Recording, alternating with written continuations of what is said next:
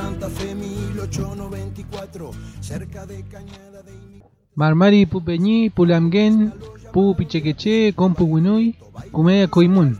Comenzamos el segundo micro radial para seguir conectados, para compartir un poco de contenidos, un poco de información para toda la familia, para todas las edades, todos los grados que quieran sumarse a esta propuesta. Se enamoró la mujer que pretendía un policía, lo golpeó, lo puso preso un tal Farache Elías. Andate de Castex, le dijo aquí tenemos leyes. Lo que está sonando de fondo es un tema de León Gieco que se llama Bandidos Rurales. Y está puesto justamente a propósito porque tiene que ver con el tema que les traigo hoy para compartir con ustedes y que puedan seguir investigando y seguir ampliando desde sus hogares, con ayuda por supuesto de, las familias, aparte de otros contenidos también, otros cuentos que le traigo para los oyentes más chiquititos que me comunicaron que estuvieron disfrutando del programa del día de ayer, así que un saludo para, para todos los que se han sumado, para todas nuestras estudiantes.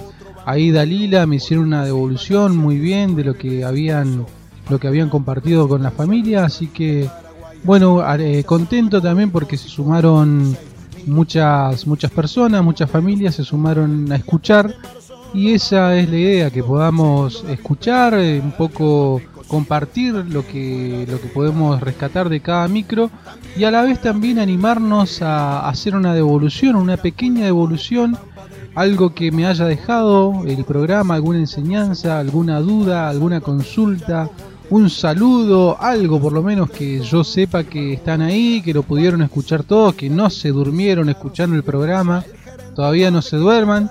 Hoy tenemos un tema bastante interesante, así que no los aburro más, enseguida arrancamos. Bandidos rurales, difícil de atraparles, jinetes rebeldes por viento salvaje. Bandidos rurales, difícil de atraparles, igual que alambrar estrellas en tierra de nadie.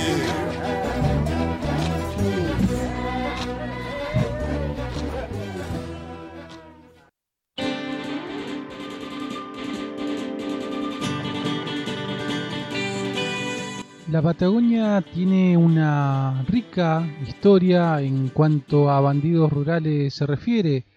Tenemos hechos eh, constatados y hay interesantes lecturas y bibliografía al respecto de personajes que incursionaron en el mundo delictivo, por así decirlo, estuvieron prófugos de la justicia en tiempos de formación del Estado Nacional y provincial Estamos hablando de un periodo histórico entre aproximadamente los años 1890 y 1940, años en los que generalmente la autoridad era ejercida por un jefe de la milicia.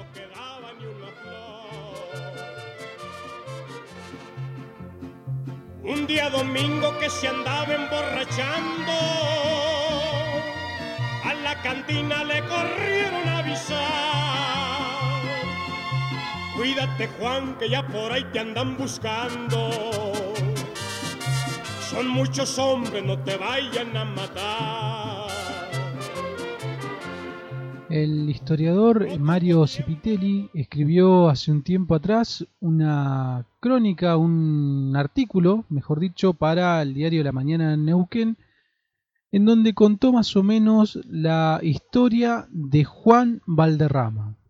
Juan Valderrama, un bandido rural que estuvo por la zona norte, en la zona de Andacollo, la zona también de las ovejas, la zona de las lagunas de Pulauquen, y nos contaba esto en su artículo.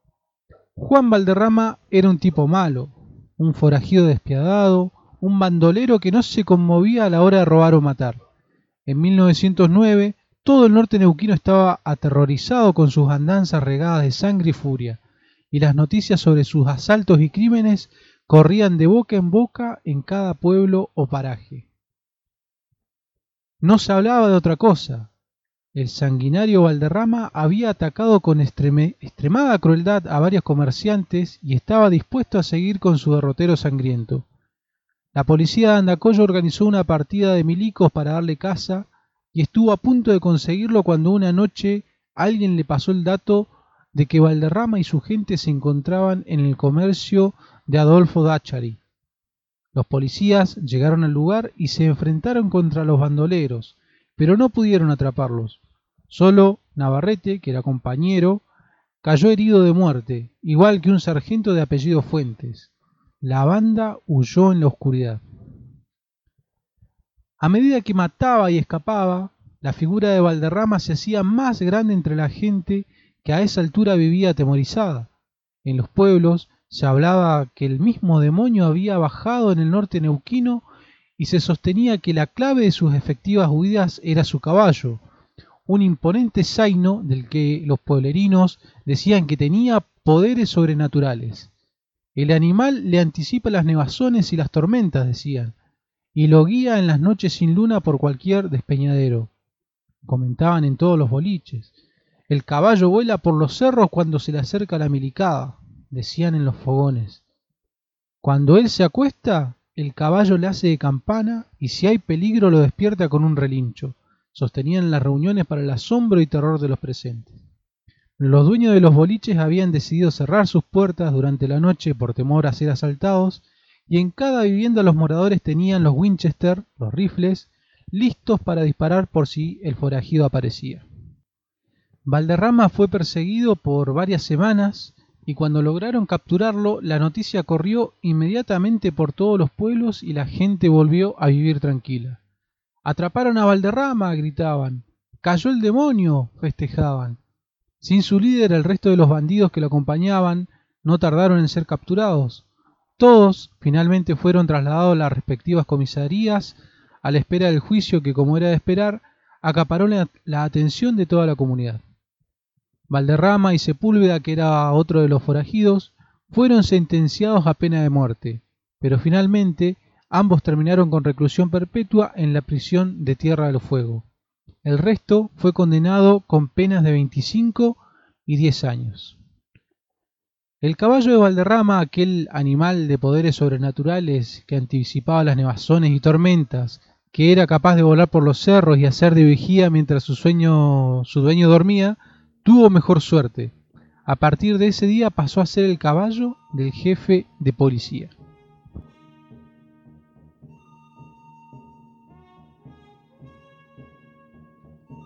Esa fue un poco la historia de Juan Valderrama.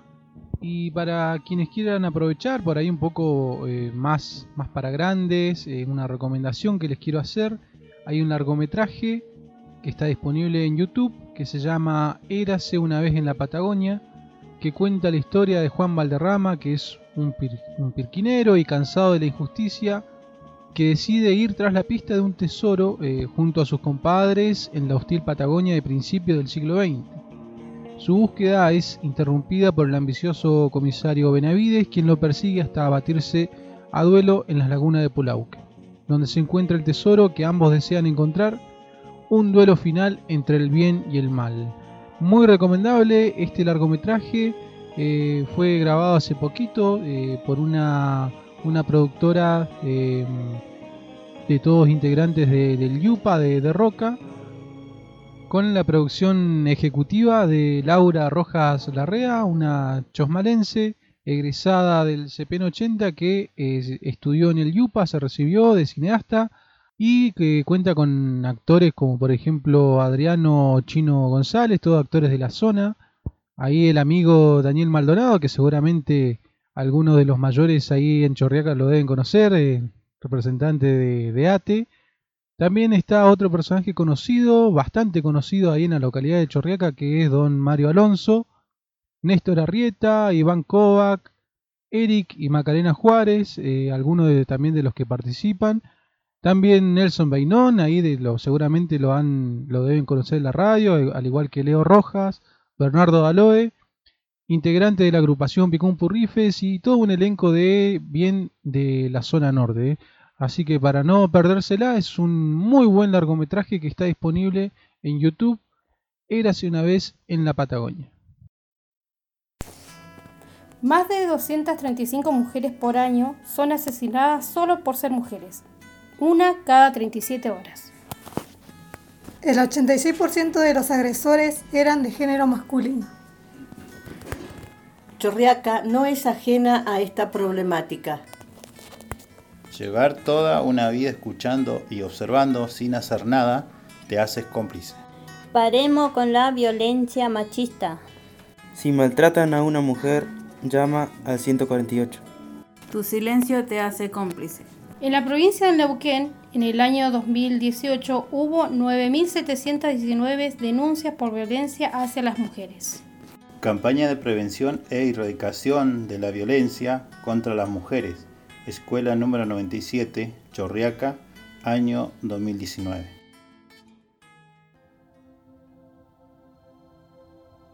La música es como el agua, brota de la entraña, riega los campos de la humanidad, limpia la geografía de nuestro interior, anida el ser que se queda en su, en su letargo su letargo y renueva el espíritu de continuar.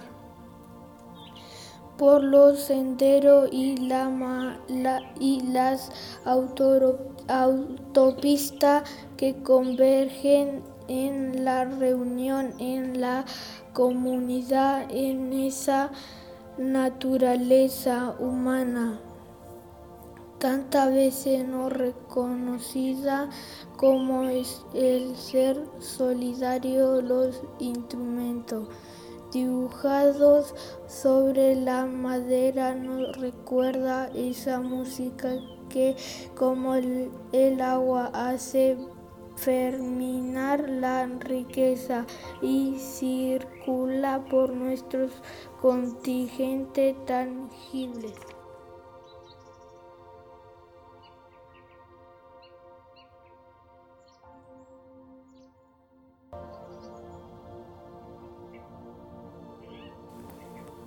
con orígenes. Pide el pequeño viento, amanece toda la vida. Vuelve la brisa, amanece vida. Fuerza nueva, vuelve el pequeño alba. Buena mañana, fuerza nueva. Sale el sol, sale el sol. Hay buena fuerza. En este pequeño receso pudimos escuchar a Tomás, que nos colaboró ahí también con una lectura, y también pudimos escuchar a Uriel. Así que muchas gracias muchachos por sus aportes y en los próximos episodios vamos a ir sumando el aporte de, de cada uno de ustedes. Si quieren animarse por ahí de otros grados a mandarme algo también, lo podemos pasar. Em, se me ocurre, no sé, hacer la invitación a Eliel, que a, él le gusta hacer recitados, así que si se anima a mandarme algún audio, yo lo paso por acá, estaría re bueno.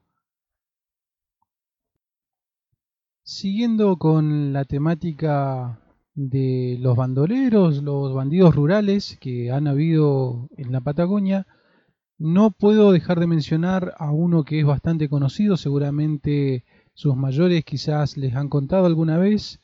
Yo recuerdo historias de, mi abuela, de mi abuelo, que alguna vez me contaron historias de Bairoleto, Juan Bautista Bairoleto. Algunos dicen que anduvo por acá por la zona, en otros documentos dice que estuvo en el sur de, eh, sur de Mendoza, estuvo asentado en un momento. Sí les puedo contar que en el lugar donde vive mi abuela, que es cerca de acá de Chosmalal, en un paraje que se llama Agua Escondida, hay unas cuevas que tienen el nombre, yo siempre desde chico la conocí por ese nombre, que se llaman la, Casa de Bairoleto. Son unas cuevas a modo de chenque, donde supuestamente eh, contaban que se alojaba en estas escapadas que hacía eh, Bairoleto, de, se escapaba de la policía, ¿no? Se escondía en esos, en esos lugares. También recuerdo algunos, algunos relatos de mi abuela, por ejemplo, que eh, a través de su mamá, o sea, sería mi bisabuela, habían lo habían visto por la zona lo, y la gente tenía la particularidad, Bairoleto, que la gente lo protegía, lo ayudaba a escapar de la policía. ¿Por qué? Porque Bairoleto era un bandido que le robaba a los ricos para darle a los pobres. Si ustedes por ahí tienen un poco más de información y quieren compartir o también quieren averiguar, em, hay un montón de información en internet que está disponible para, para leer. Y también les recomiendo la página, es un poco una lectura bastante larga, sí, son, está en tres partes y bastante larga, muy larga, en la página Más Neuquén. Así que es un lindo, un lindo tema, este de los bandidos rurales me, me, interesó porque es muy amplio, se puede hacer un buen proyecto para trabajar en el aula y también por supuesto hubieron mujeres que se pueden agregar las biografías y ya me imagino las producciones que podrían resultar, así que los invito a, a averiguar, a conocer un poco más de estos bandidos rurales así como eh, eh, ese nombre ¿no? Que, son conocidos, quizás para algunos no son bandidos, sí eh, fueron catalogados bajo ese nombre. Y también hubieron otros em, que fueron venerados por la sociedad. Ya mencioné a Bairoleto, cómo le ayudaba a la gente. Y también hay otro que seguramente ustedes lo conocen, que es bastante difundido a lo largo y ancho del país, que es el gauchito Gil para conocer un poco más de la historia de este personaje, de este antihéroe, les voy a dejar con un trabajo muy bueno que ha hecho la editorial Chirimbote.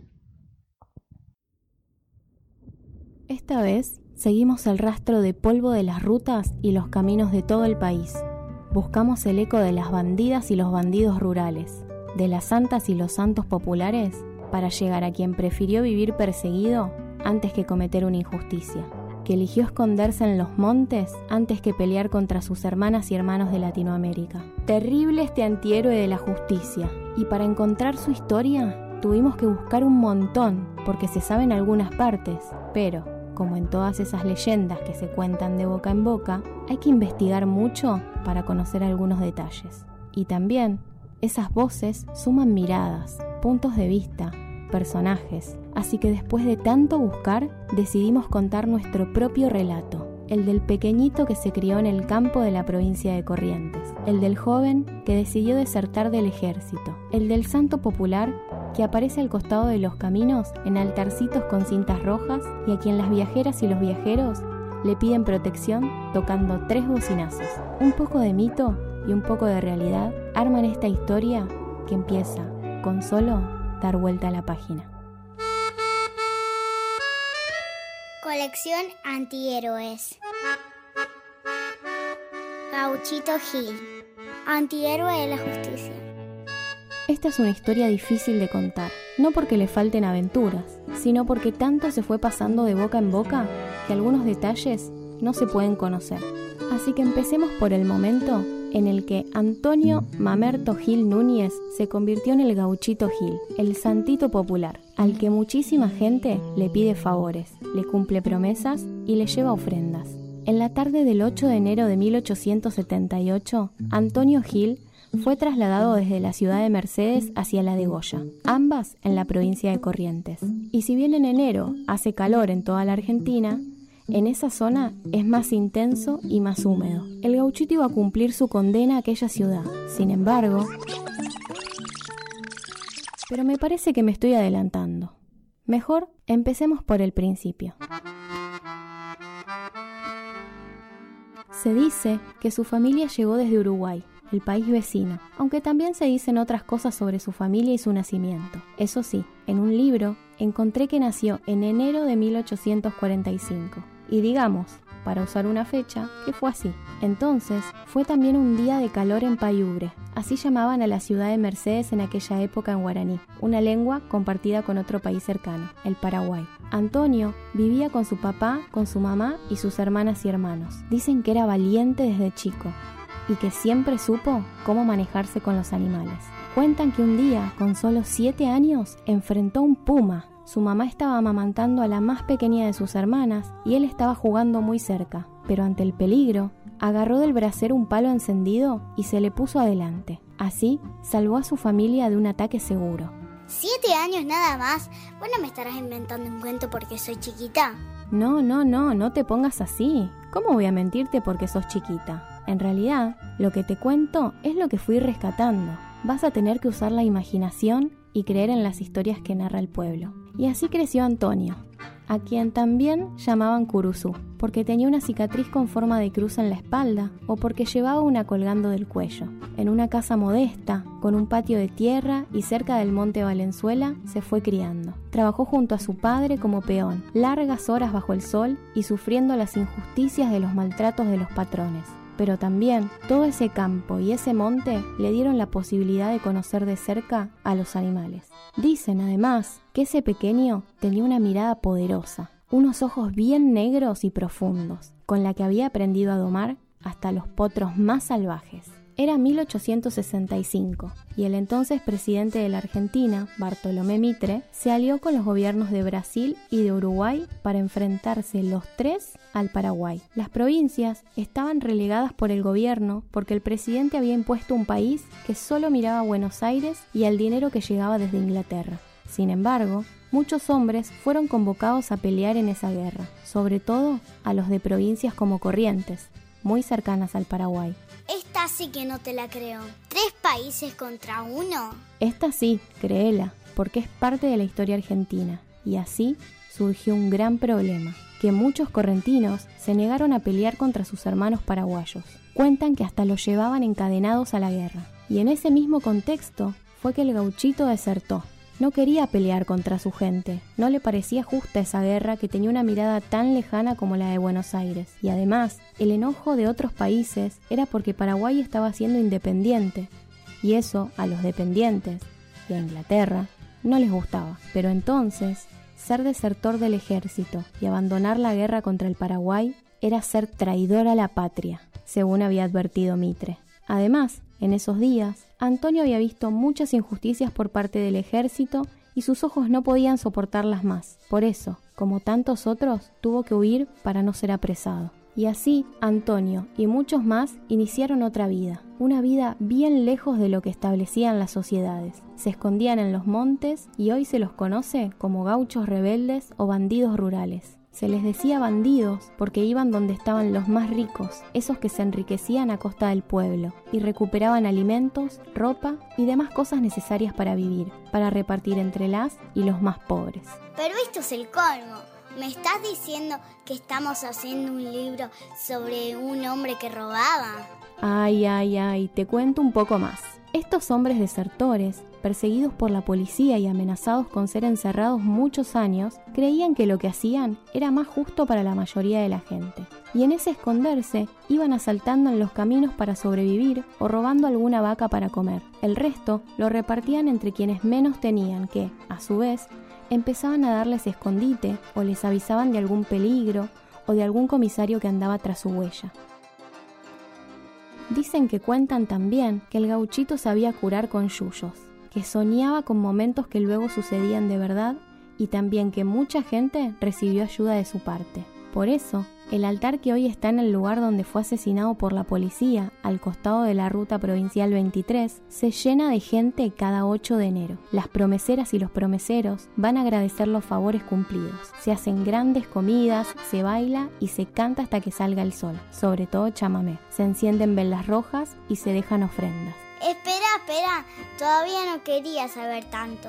Estamos en que se escondían en el monte. Esta vez tenés razón. Volvamos al monte. Dicen que cuentan que junto con él huyó una mujer llamada Ana. También que era sobrina de uno de los patrones que había tenido el gauchito y que decidió dejar su vida tranquila y de comodidades para irse tras el amor y la justicia. Cuentan también que el gauchito la llamaba Ana de los Montes, porque desde pequeña ella había sido bastante diferente de lo que se espera de una patroncita. Andaba trepada a los árboles, le gustaban las tareas del campo, sabía manejar el cuchillo y montaba a caballo desde que había empezado a caminar. Sé cuidarme sola, decía bastante seguido.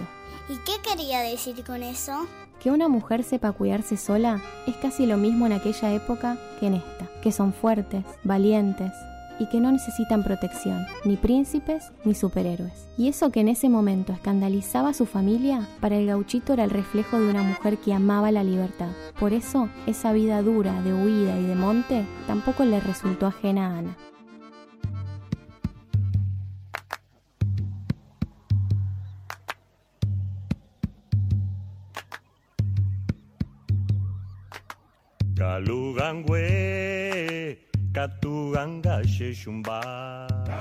Era 6 de enero de 1878. Dicen que el gauchito no se perdía una fiesta de San Baltasar, que se conmemora en esa fecha en honor a uno de los Reyes Magos, una de las tradiciones que llegó de África, y que siguen sosteniendo las y los afrodescendientes.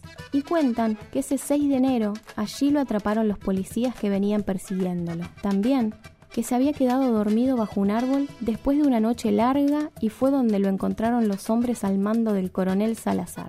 Entonces lo llevaron a Mercedes y lo pusieron preso en una celda. Dicen que cuentan que mucha gente le pedía a Salazar que lo liberara porque era inocente. Por eso el coronel, que no lo quería ni un poquito, les informó que solo lo soltaría si juntaban la firma de 20 personas importantes del lugar que demostraran la inocencia de Antonio. ¿Y no había juicio o posibilidad de demostrar lo que creía? No había juicios ni tribunales en ese entonces, pero no 20, sino 30 firmas juntaron. Aunque el papel llegó tarde a las manos de Salazar, los soldados ya trasladaban al gauchito desde Mercedes a Goya para su cárcel definitiva. Ahí va el gauchito, un poco a caballo y otro caminando sabe que no lo espera la cárcel, porque en esa época era muy común que en el camino entre Mercedes y Goya los policías mataran a los presos. ¿Qué? Ahora entiendo por qué William los desertores. Así es. Y después, en el informe decían que el preso había querido escapar y escondían esa muerte. Entonces, el gauchito sabía cuál era su destino y también había tenido algunos sueños. Por eso, miró fijo al hombre que iba a matarlo y le dijo, cuando vuelvas a tu casa, tu hijo va a estar muy enfermo, pero se va a curar con la sangre de un inocente. El hombre no entendió o no le importó, pero cuando unas horas más tarde, y después de haber cumplido su tarea, regresó a su casa, su hijo estaba muy enfermo. Recordó las palabras del gauchito y le rezó para que lo ayudara. Dicen que cuentan que en unas horas al niñito le había bajado la fiebre, y entonces este hombre regresó al lugar donde había muerto el gauchito, puso una cruz y agradeció por el favor concedido. Esto sí que no me lo esperaba. Te dije que era una gran historia. Así fue que nació ese altar, del que hablamos antes, al costado de la ruta provincial 23. Pero no fue ese policía el que lo transformó en un santo popular, sino las miles y miles de personas que le pidieron un favorcito y le agradecieron poniendo un altarcito acá, una cinta roja allá, una velita, un par de zapatos, la patente de un auto, el vestido de novia, la ropita de un bebé. Así fue creciendo tanto, tanto, que hoy vemos por todo el país esas casillitas que protegen a quienes inician un viaje y a quienes recorren los caminos.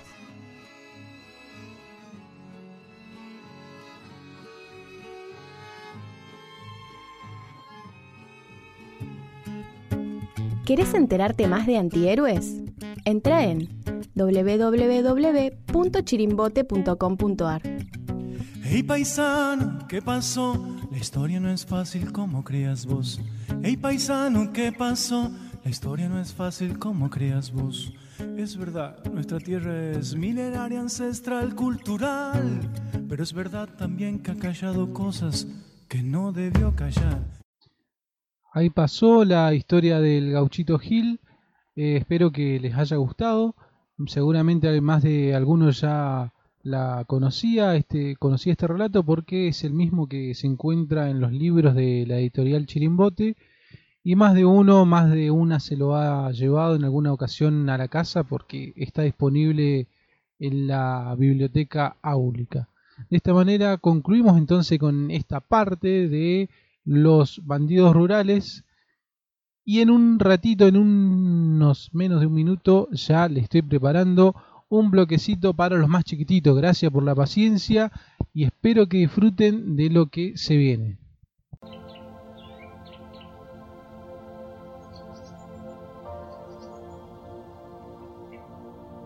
La tierra. Mi origen, mi origen está en la tierra. Mi fuerza, mi fuerza está en la tierra. Vengo de la tierra. Esta tierra es nuestra. Él lo sabe. Tú lo sabes. Es nuestra tierra.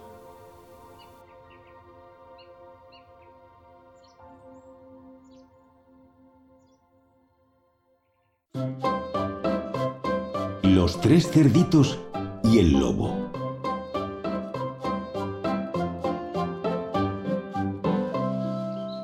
Había una vez tres cerditos que eran hermanos y vivían en el corazón del bosque. A los tres cerditos les gustaba la música y cada uno de ellos tocaba un instrumento. El más pequeño tocaba la flauta. El mediano amaba el sonido del violín. Y el mayor demostraba su destreza tocando el piano. Los tres vivían alegres, disfrutando de su música y paseando por el bosque, alegrando a todos los animales que allí habitaban. Pero siempre estaban alerta, ya que el lobo a menudo se encontraba al acecho intentando comérselos. Los tres cerditos se veían obligados a hacer turnos para dormir tranquilos sus largas siestas. Y cuando el lobo se acercaba, comenzaban a tocar música con su instrumento bien alto para despertar a sus hermanos y salir de allí lo más pronto posible para huir del lobo feroz. Una tarde, comenzaron a idear un plan para escapar del lobo. Los cerditos decidieron que lo mejor sería hacerse una casa. A los tres les pareció una buena idea y se pusieron manos a la obra, cada uno proyectando su casa. La mía será de paja, explicó a sus hermanos el menor de los cerditos. La paja es blanda y se puede ajustar con facilidad. Terminaré muy pronto y podré seguir tocando la flauta todo el tiempo que desee. El hermano mediano decidió que su casa sería de madera. Puedo encontrar un montón de madera en el bosque, comentó a sus hermanos. Construiré mi casa en un santiamén con todos los troncos que encontraré en el bosque. Y también podré irme a tocar mi música lo más pronto posible. El mayor decidió construir su casa con sólidos ladrillos. Aunque me cueste mucho esfuerzo, será muy fuerte y resistente. Y dentro estaré a salvo del lobo. Además, le pondré una chimenea para asar bellotas y hacer caldo de zanahorias mientras toco mi piano. Los primeros en terminar su casa se sentían muy contentos saltando y bailando y riéndose de su hermano mayor que seguía trabajando en su casa de ladrillos. Y le decían... Hermano, mira nuestras casas ya terminadas. ¿Por qué no lo dejas y haces como nosotros? Así podremos seguir tocando nuestra música. El cerdito mayor no hizo caso a sus hermanos y siguió trabajando hasta terminar su sólida casa. Cuando las tres casitas se encontraban terminadas, los cerditos lo celebraron juntos, felices por haber acabado con el problema, tocando bellas melodías. Entonces apareció el lobo rugiendo hambriento y gritando, Cerditos, os voy a comer. Los cerditos se fueron a sus casas muy tranquilos, pensando que el lobo no podría entrar.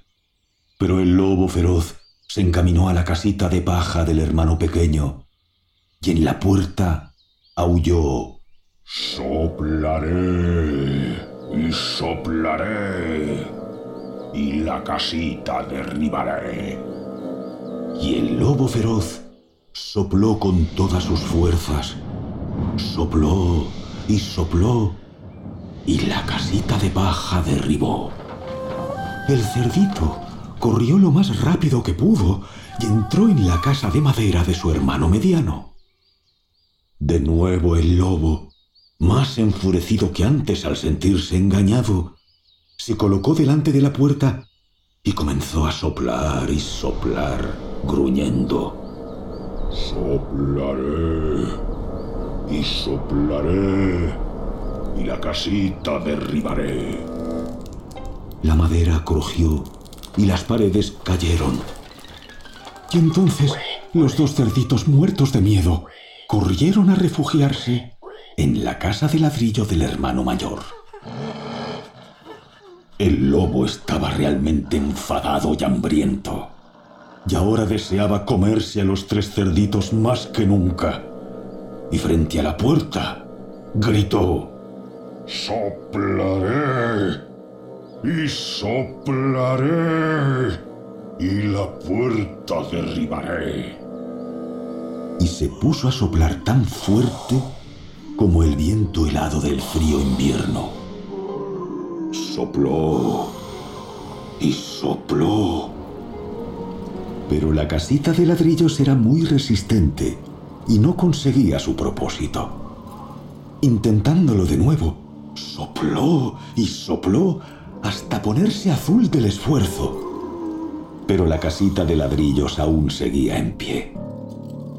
Entonces, ya muy enojado por no poder derribar la casita, decidió trepar por la pared e intentar entrar por la chimenea, diciendo, me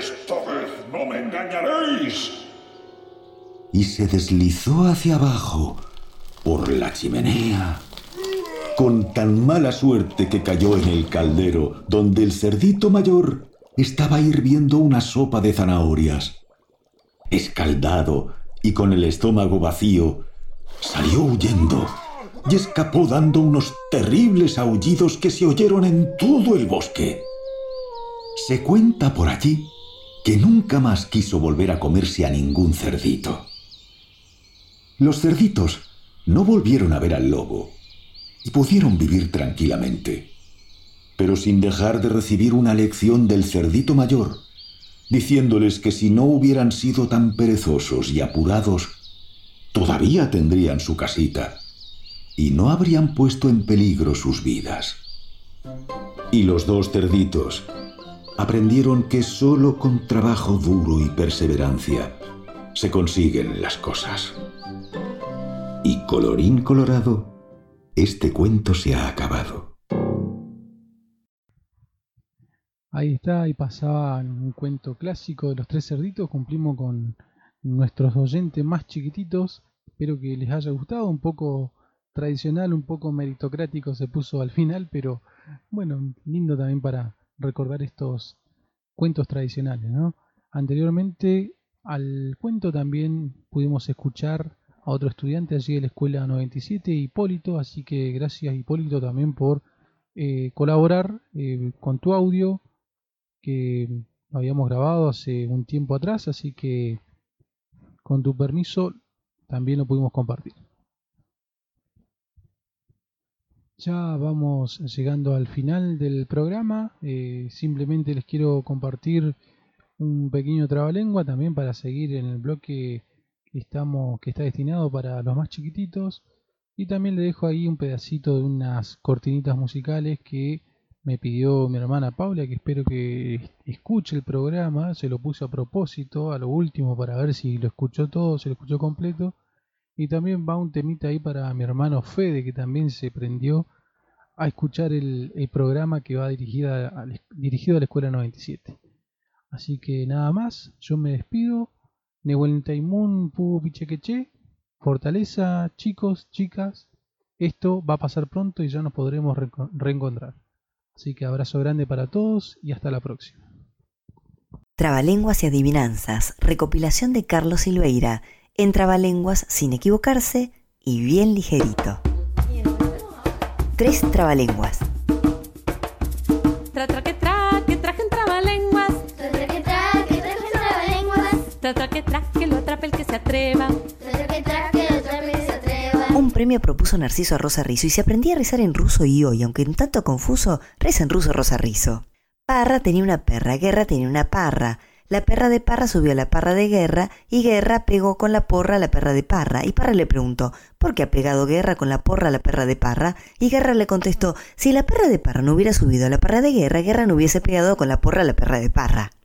La puerta tres trancas tiene y Juan Simón se entretiene contando uno, dos, tres, todas las trancas que tiene. Trabalenguas. En Trabalenguas y Adivinanzas, recopilación de Carlos Silveira. En Trabalenguas, sin equivocarse y bien ligerito.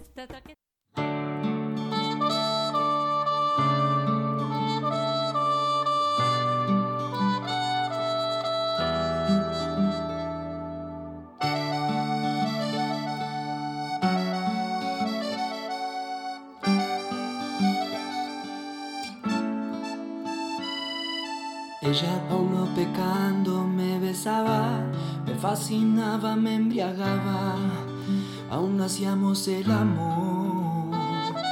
Dejamos caer la espalda en la cama, de insinuaciones ya rogabas nuestras primeras caricias de amor. Y la hice llorar, y la hice sufrir,